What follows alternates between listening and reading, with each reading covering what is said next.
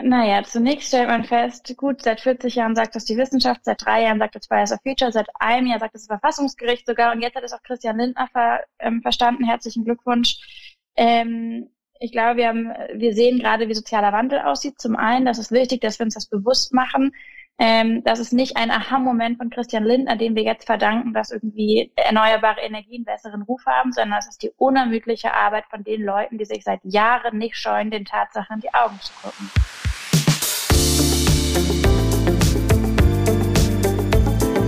Talk mit K. Mit Sarah Brasak. Hallo, liebe Kölnerinnen und Kölner. Hallo natürlich auch an alle, die von außerhalb zuhören. In Talk mit K sprechen meine Kollegin Anne Burgmann und ich jede Woche mit interessanten Menschen aus dieser Stadt. Immer donnerstags um 7 Uhr morgens gibt es eine neue Folge. Am Freitag, den 25. März, findet in Köln eine große Fridays for Future Demo statt. So wie in vielen anderen kleinen und großen Städten weltweit. Ich hatte die Gelegenheit, mit Luisa Neubauer und Pauline Brünger über den globalen Klimastreik zu sprechen. Neubauer ist die wohl bekannteste Facts for Future Stimme in Deutschland. Pauline Brünger die bekannteste Stimme Kölns. Wie geht es den Fridays for Future AktivistInnen in der Ukraine? Wie stehen die beiden zu Christian Lindner, der gerade die Freiheitsenergie entdeckt hat? Und wie bewerten sie den Energiedeal des grünen Wirtschaftsministers Robert Habeck in Katar? Das und noch etliches mehr wollte ich von den beiden wissen. Jetzt aber zum Gespräch.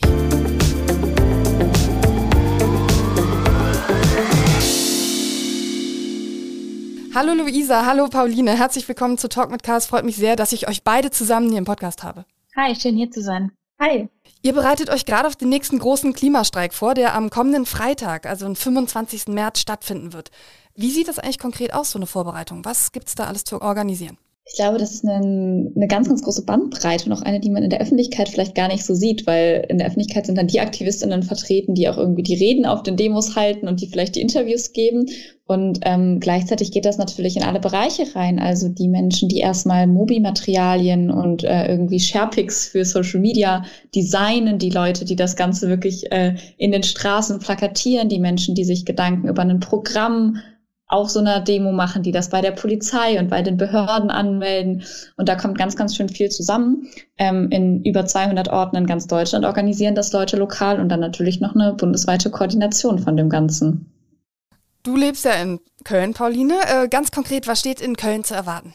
Wir starten unsere Demonstration um 12 Uhr im Rheinpark. Ähm, man kann zu Fuß oder auch mit dem Fahrrad kommen, also ähm, mit beiden also beide Möglichkeiten gibt es sozusagen, um an der Demonstration teilzunehmen.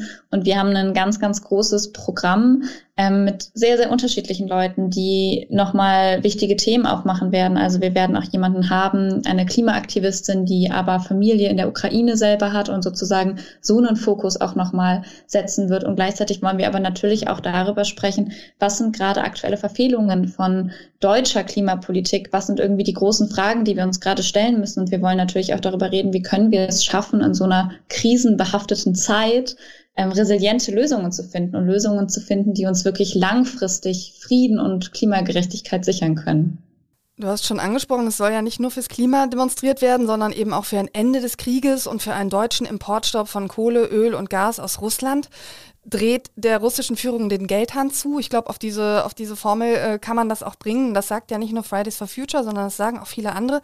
Ähm, die Regierung verweist ja jetzt darauf, dass sie jetzt erstmal die Energiesicherheit gewährleisten muss, bevor sie das tun kann. Wir haben uns nun mal in die Abhängigkeit begeben in den letzten Jahren. Was schlagt ihr denn vor, um dieses Problem zu lösen und lasst ihr diese Argumentation gelten? Ich glaube, man muss zuerst natürlich festhalten, dass wir nicht von ungefähr in die Situation reingekommen sind, in der wir jetzt sind, sondern dass das politisch forciert worden ist, diese energiepolitische Abhängigkeit von Russland, von dem Öl und Gas von dort, aber auch, dass eine Energiewende, die ja auch aus ganz, ganz vielen anderen Gründen, zum Beispiel der Klimakrise, total notwendig wird, seit Jahren verschlafen wird oder nicht nur verschlafen, sondern ja auch mutwillig eigentlich blockiert wird und immer wieder an veralteten Technologien festgehalten wird, wo eigentlich klar ist, die haben keine Zukunft, die zerstören unsere Lebensgrundlagen und die erhöhen eben unsere Abhängigkeit von Autokratinnen auf der ganzen Welt. Und deswegen ist es total wichtig, dass wenn wir sagen, wir sind solidarisch mit den Menschen in der Ukraine, dass wir das dann auch in Taten umsetzen und uns jetzt unabhängig machen von russischem Öl und von russischem Gas. Und natürlich ist es auch wichtig, dass wir dabei Fragen von Versorgungssicherheit, aber natürlich auch Fragen von sozialer Gerechtigkeit im Blick behalten, die ja gerade vermehrt aufkommen. Und ich glaube, da ist es aber für uns total wichtig, dass es dann da eine informierte Debatte gibt, also dass wir uns sozusagen wirklich angucken, was sind die Fakten, was sind die Lösungsmöglichkeiten und jetzt nicht irgendwie auf diese populistischen und reaktionären Forderungen, die teilweise in den Raum geworfen werden, äh, da sofort draufspringen, wo jetzt Leute ankommen und sagen, ja, dann ähm, bleiben wir mal noch ein bisschen länger in der Atomkraft drin. Jetzt sehen wir da gerade irgendwie als Atomkraftlobby unsere große Chance, sondern uns sozusagen angucken, was, was bringt denn wirklich überhaupt was jetzt kurzfristig im nächsten Winter und wie können wir dafür sorgen, dass es den Menschen in diesem Land gut geht. Ist ja ganz real. Also Belgien hat wegen des Ukraine-Kriegs jetzt angekündigt, seinen Atomausstieg zu verschieben. Ganz aktuelle Nachricht und äh, zwei Atommeiler um zehn Jahre zu verlängern. Ähm, wie groß ist denn eure Sorge, dass das in Deutschland tatsächlich passieren könnte? Also, dass man jetzt auch plötzlich sagt, ach Kohle, ja gut, Hauptsache nicht Putin. Ähm, ja, unrealistisch ist das nicht, dass das auch in Deutschland passiert, oder? Also ich glaube, dass Atomkraft ist, glaube ich, so ein Thema, wo ich das Gefühl habe, diese Debatte ist so zu Ende geführt, dass es, glaube ich, kein realistisches Szenario ist, ähm, dass da nochmal jetzt Sachen verlängert werden. Dazu kommt natürlich auch, dass das Problem überhaupt nicht löst. Also mit Atomkraft stellen wir ja Strom her. Wir haben aber ja vor allen Dingen ein Problem eigentlich in unserer Wärmeversorgung, also sozusagen was ganz anderes, wo Atomkraft uns gar nicht verhelfen kann. Und dazu kommt es aber auch, dass uns technische Voraussetzungen fehlen, um das überhaupt umzusetzen. Wenn wir jetzt über Kohle reden, ist das, glaube ich, schon ein bisschen was anderes. Ich glaube, da muss man sich aber natürlich nochmal ganz besonders bewusst werden, was die wirklich, wirklich dramatischen Folgen davon sind. Das sind ja keine Folgen, die wir nur in der Zukunft spüren, sondern die wir jetzt schon sehen, wo Millionen Menschen auf der ganzen Welt drunter leiden, ihre Lebensgrundlagen verlieren, teilweise ihr Leben. Und wenn wir jetzt über so Themen wie Versorgungssicherheit sprechen, dann müssen wir das einfach unter, ganz, unter einer ganz, ganz klaren Prämisse machen. Und zwar die, die Emissionen dürfen nicht erhöht werden. Und ähm, wenn wir sozusagen, ne, wenn wir jetzt sozusagen gucken, wie geht das am Ende auf, dann müssen, müssen die Rechnungen am Ende immer noch stimmen. Und damit das funktioniert, damit wir langfristig Frieden und Freiheit sichern, muss jetzt vor allen Dingen der Fokus darauf liegen, eben die Erneuerbaren auszubauen und sozusagen da jetzt Offensiven zu starten, zu gucken, wie können wir das sozusagen auch langfristig lösen. Ähm, und ich glaube, das ist so ein bisschen was, was halt gerade in der Debatte total untergeht und fehlt. Auch eine ganz aktuelle Meldung. Wirtschaftsminister Robert Habeck hat jetzt eine Energiepartnerschaft mit Katar vereinbart, mit dem Ziel, sich eben ein Stück weit von der Abhängigkeit von Russland zu lösen. Ist das für euch der richtige Schritt, zumindest kurzfristig, oder ist das die Wahl zwischen Pest und Cholera, wenn man jetzt mit einem weiteren Staat spricht, in dem Menschenrechte mit Füßen getreten werden? Ja, Luisa, kannst du einsteigen? Ja, ja genau in genau dem Augenblick, wo man probiert, äh, aus den ähm, fossilen Abhängigkeiten gegenüber einem Autokraten wegzukommen und sich dann nach Katar wendet, merkt man, dass wir eben hier nicht vor einem singulären Problem stehen, sondern vor einer Systemfrage. Und es ist ja wirklich jetzt nicht schwer zu verstehen, dass, ähm, ne, dass eine Energiewende eben nicht nur notwendig ist, weil unsere Lebensgrundlagen gerade ähm, akut gefährdet sind, sondern eben auch, weil das die demokratischen und friedlichsten Energiequellen ähm, sind, die wir soweit zur Verfügung haben. Und in dem Augenblick, wo ein Energieminister ernsthaft nach Katar geht und sagt, ja, da könnten wir künftig unser Gas herkommen, müssen wir erwarten, dass in der tausendfachen Begeisterung, mit der äh, viel größeren, äh, mit dem viel größeren Elan und Zugewandtheit die deutsche Energiewende vorangetrieben wird und dann eben europäisch erweitert wird mit allen Partnerländern und Organisationen, die dazugehören. FDP-Chef Christian Lindner ist ja äh, ein Stück weit begeistert, wenn er die erneuerbaren Energien als Freiheitsenergien bezeichnet. Wie viel Hoffnung macht euch das, wenn selbst die FDP jetzt so eine Formulierung wählt, dass dieser Umbau in Deutschland in raschem Tempo gelingen wird? Naja, zunächst stellt man fest, gut, seit 40 Jahren sagt das die Wissenschaft, seit drei Jahren sagt das Bias of Future, seit einem Jahr sagt das Verfassungsgericht sogar und jetzt hat es auch Christian Lindner ver, ähm, verstanden. Herzlichen Glückwunsch. Ähm, ich glaube, wir haben, wir sehen gerade, wie sozialer Wandel aussieht. Zum einen, das ist wichtig, dass wir uns das bewusst machen. Ähm, das ist nicht ein Aha-Moment von Christian Lindner, dem wir jetzt verdanken, dass irgendwie erneuerbare Energien besseren Ruf haben, sondern es ist die unermüdliche Arbeit von den Leuten, die sich seit Jahren nicht scheuen, den Tatsachen in die Augen zu gucken. Und es ist natürlich entscheidend, dass auch an den Orten der FDP in Deutschland äh, diese Information ankommt, aber die, die, diese Worte alleine, das, das Gerede alleine, das bringt uns nicht weiter. Das löst uns kein Stückchen von äh, Putins ähm, Zwängen, in denen wir ja energiepolitisch sind. Was es braucht, ist eine richtig radikale, gerechte, breite Energiewende in Deutschland, zusammen natürlich mit einer Verkehrswende und einer Agrarwende. All das kommt gerade zusammen, all das liegt offen auf dem Tisch. Und ganz ehrlich, wenn das eine Regierung jetzt nicht begreifen kann, in, in dem Augenblick, wo die Bomben ähm, in der Ukraine fallen, wo die Lebensgrundlagen uns um die Ohren fliegen, ja, dann können wir der Regierung auch nicht mehr helfen. Wir müssen vielleicht auf die Situation äh, zu sprechen kommen. Ihr habt ja Kontakt mit Menschen in der Ukraine, weil Fridays for Future ist ja eine internationale Bewegung. Es ist eine äh, Bewegung, die es auch in der Ukraine gegeben hat. Wer erreicht euch von da? Was für Nachrichten hört ihr von euren MitstreiterInnen? Naja, es ist total dramatisch. Man kann sich das nicht vorstellen. Das sind Aktivisten, mit denen haben wir noch vor wenigen Wochen gemeinsam die nächsten Klimastreiks geplant. Das sind Klimaaktivisten wie Pauline und ich. Und auf einmal ähm, sagen sie von sich selbst, we used to be a climate activist, now we are refugee. Und ähm, das ist erschütternd, ehrlicherweise. Es ist auch erschütternd, weil ähm, ist für die Menschen in der Ukraine und viele Menschen in der Ukraine ja so überraschend jetzt nicht wahr, aber natürlich jahrelang Stimmen überhört worden und auch in der deutschen Politik wollte man das nicht wahrhaben, was dort passiert auf der Krim, was Putin da schon jahrelang angerichtet hat. Und jetzt ähm, haben wir natürlich probiert, einigen von denen, die wir erreichen konnten, der Fridays for Future Aktivisten in der Ukraine zu helfen. Einige konnten schon evakuiert werden.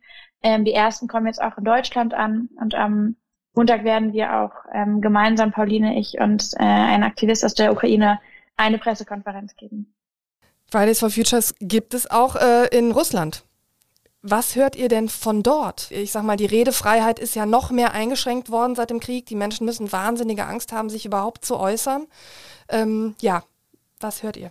Es ist dramatisch. Also die ähm, Aktivisten, die noch bis vor kurzem in Russland alles gegeben haben, die sagen jetzt natürlich nach und nach, dass es da nicht mehr, ähm, dass es für sie gerade kein Ort mehr ist, in dem sie wirken können. Ähm, und das heißt, auch ähm, einige der russischen Freiwilligaktivisten werden jetzt nach Deutschland kommen ähm, und hier ihre Arbeit fortsetzen. Aber es ist erschreckend und die Repressionen, ähm, von denen sie berichten, bestürzen und auf der anderen Seite natürlich auch die Spaltung, die sich gerade durch das Land zieht. Also ähm, die einen haben Angst vor dem Krieg und die anderen haben Angst vor den Konsequenzen, wenn sie das Wort Krieg aussprechen. Ähm, und das ist, ja, das können die Menschen vor Ort viel besser erzählen, das können wir ihnen auch nicht, können wir nicht nachempfinden oder nicht äh, vorsagen, aber es ist selbst aus unserer Perspektive etwas, von dem wir, glaube ich, alle nicht gedacht hatten, dass wir das noch einmal so bei uns hier erleben. Die Bundesregierung investiert 100 Milliarden in die Bundeswehr und in die militärische Ausrüstung. Dieses Geld hätte man natürlich auch für den Klimaschutz dringend gebraucht oder braucht es eigentlich dringend. Ähm, wie steht ihr dazu?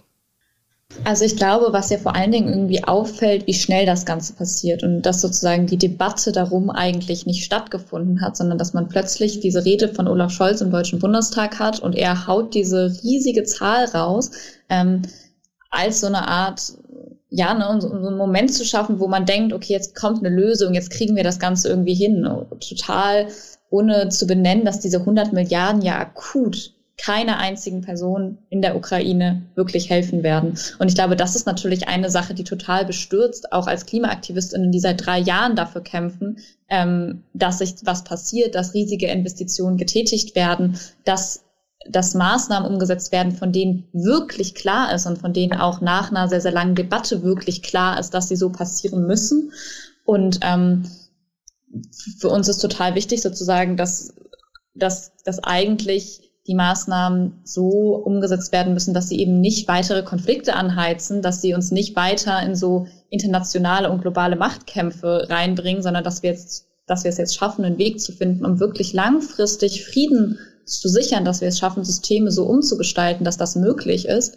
Und ich glaube, wenn wir dann unter so einem Aspekt auch zum Beispiel über Sicherheitspolitik reden, dann kommen da ja auch noch ganz, ganz viele andere Themen auf. Und dann sind zum Beispiel Investitionen in erneuerbare Energien, aber zum Beispiel auch in unsere Sozialsysteme Investitionen, die auch als Sicherheitspolitik, glaube ich, gelten können. Das merken wir jetzt mehr denn je. Und ich glaube, das ist was, für, für das wir uns sehr stark einsetzen.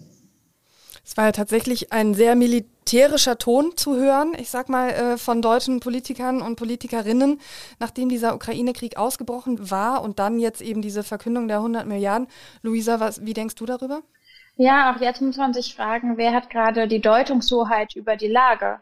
Und wessen Narrative dominieren gerade? Und werden eigentlich die Perspektiven von denjenigen in Betracht genommen, die die letzten Jahre lang gewarnt haben, die gewarnt haben, wie in unserem Fall davon, sich durch weitere Erdgaspipelines noch abhängiger von Putins Energie zu machen, werden die Warnung derjenigen gehört, die gewarnt haben, was Putin auf der, auf der Krim anrichtet, welche Menschenrechtsverletzungen auch innerhalb von Russland schon angedeutet haben, in welche Richtung sich das Land bewegt.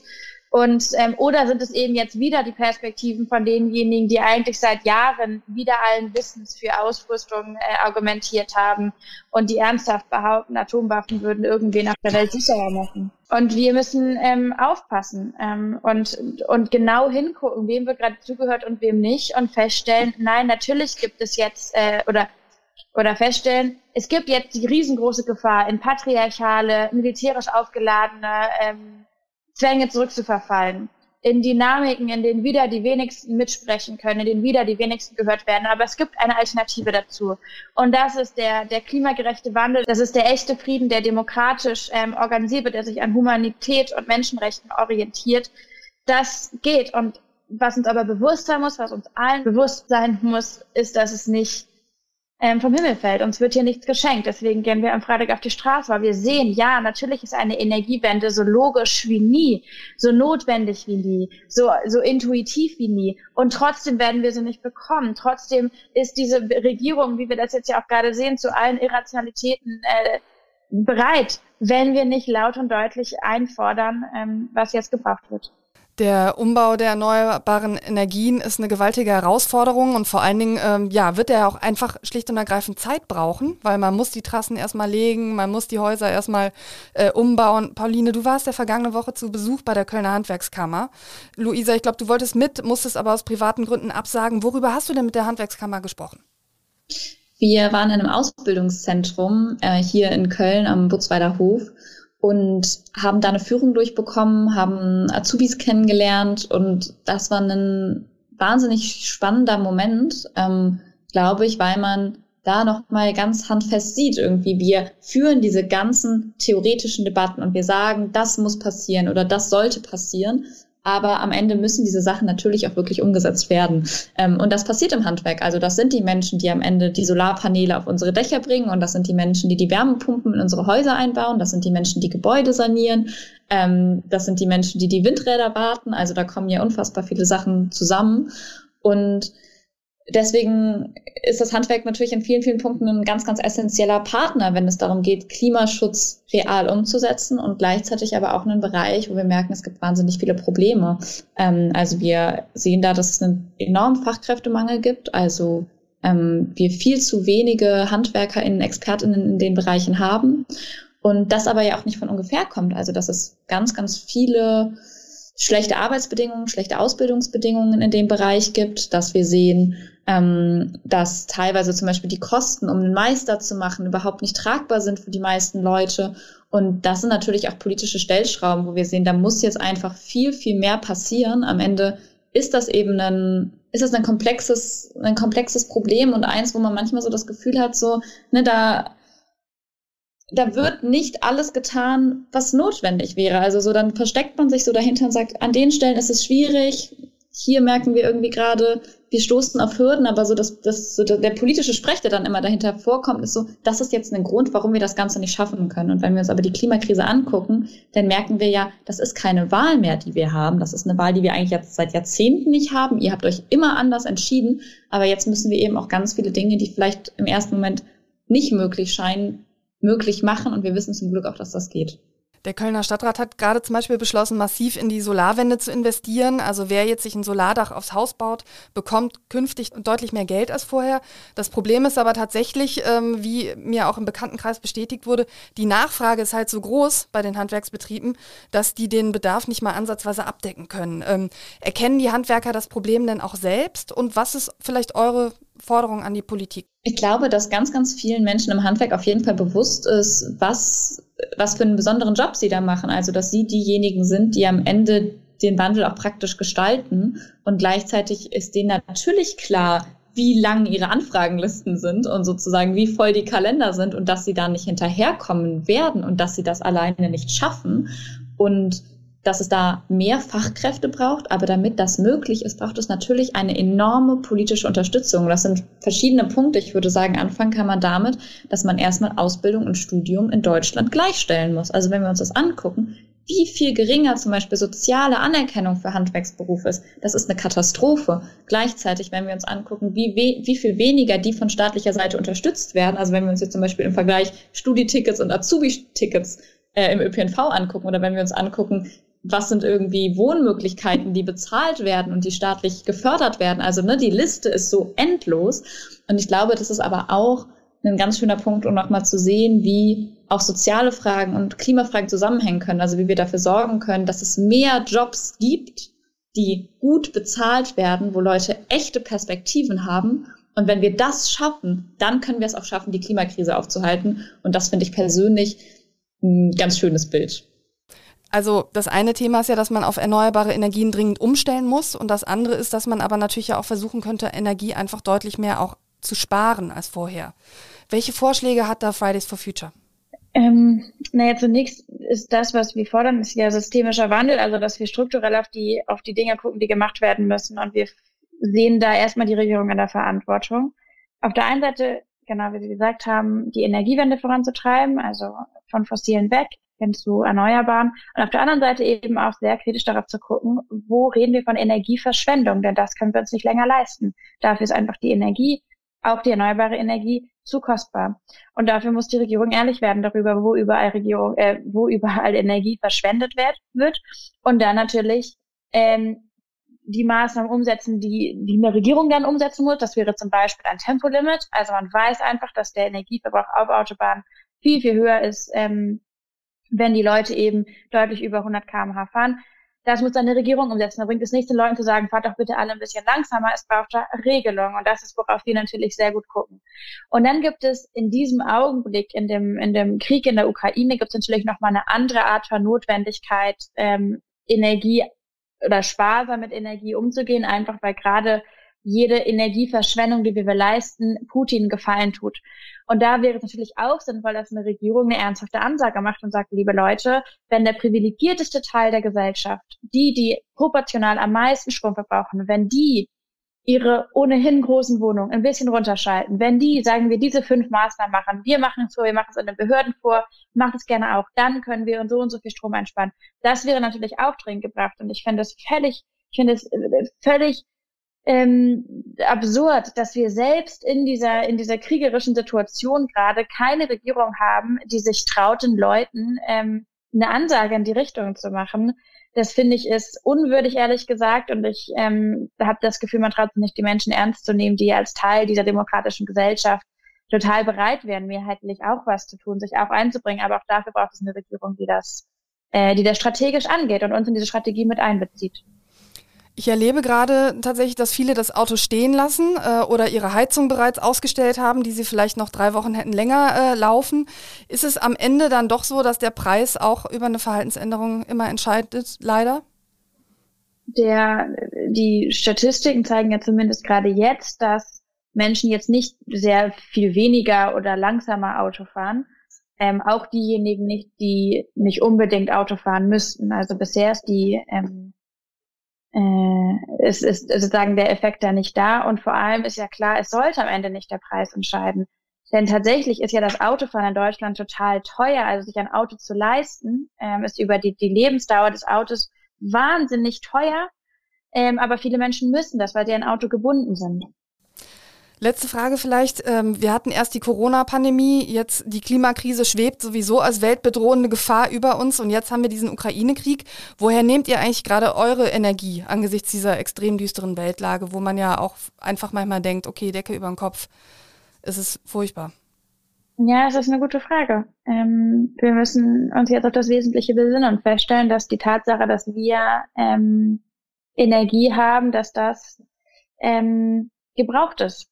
Und das jetzt aufgeben auch heißt, denjenigen Gefallen zu tun, die sich eigentlich seit Jahren denken, oh, können die mal ein bisschen ruhiger sein mit ihrer ganzen Klimagerechtigkeit. Und wir sehen, dass wir vor großen Veränderungen stehen, die kommen in die eine oder die andere Richtung. Und wir wissen aber, dass wir für die gerechten, für die demokratischen, für die menschenrechtsorientierten Veränderungen richtig hart kämpfen werden müssen. Und wir sagen nicht umsonst, dass es ein Widerstand ist. Das ist eben dann gerade jetzt in diesen Momenten hart und ähm, anstrengend und keine Kaffeekuchenveranstaltung. Aber so ist es, das wollen wir machen. Die Corona-Pandemie hat ja viel Aufmerksamkeit sozusagen auch gefordert, also für diese Bewältigung der Krise. Für euch war schlicht und ergreifend das Problem, dass die Menschen sich nicht in großen Mengen zusammenfinden durften, um zu protestieren.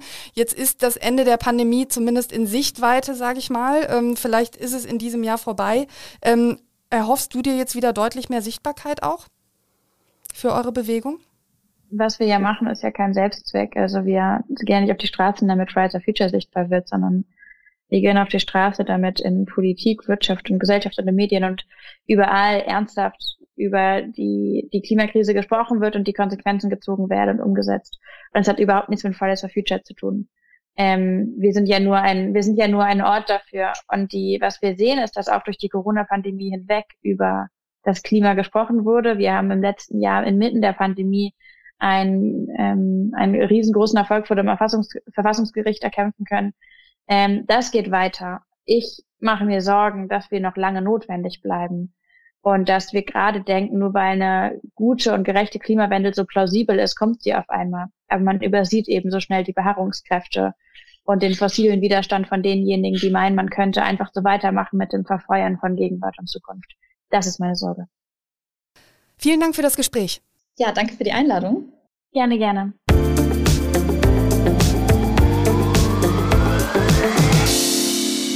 Machen Sie mit beim globalen Klimastreik in Köln am 25. März ab 12 Uhr, denn der ist wichtig. Ich möchte neben weiteren Folgen von Talk mit K, unter anderem mit Karl Lauterbach zur Klimakrise, auch unseren täglichen News-Podcast Stadt mit K und unseren Wirtschaftspodcast Economy mit K empfehlen. Hören Sie gerne mal rein. Falls Sie Kritik zur aktuellen Folge haben oder vielleicht auch einen Talkgastwunsch, schreiben Sie mir gerne eine kurze E-Mail an sarah.brasak.ksda-medien.de. Bis zum nächsten Mal sage ich Danke, Tschüss und auf Wiederhören.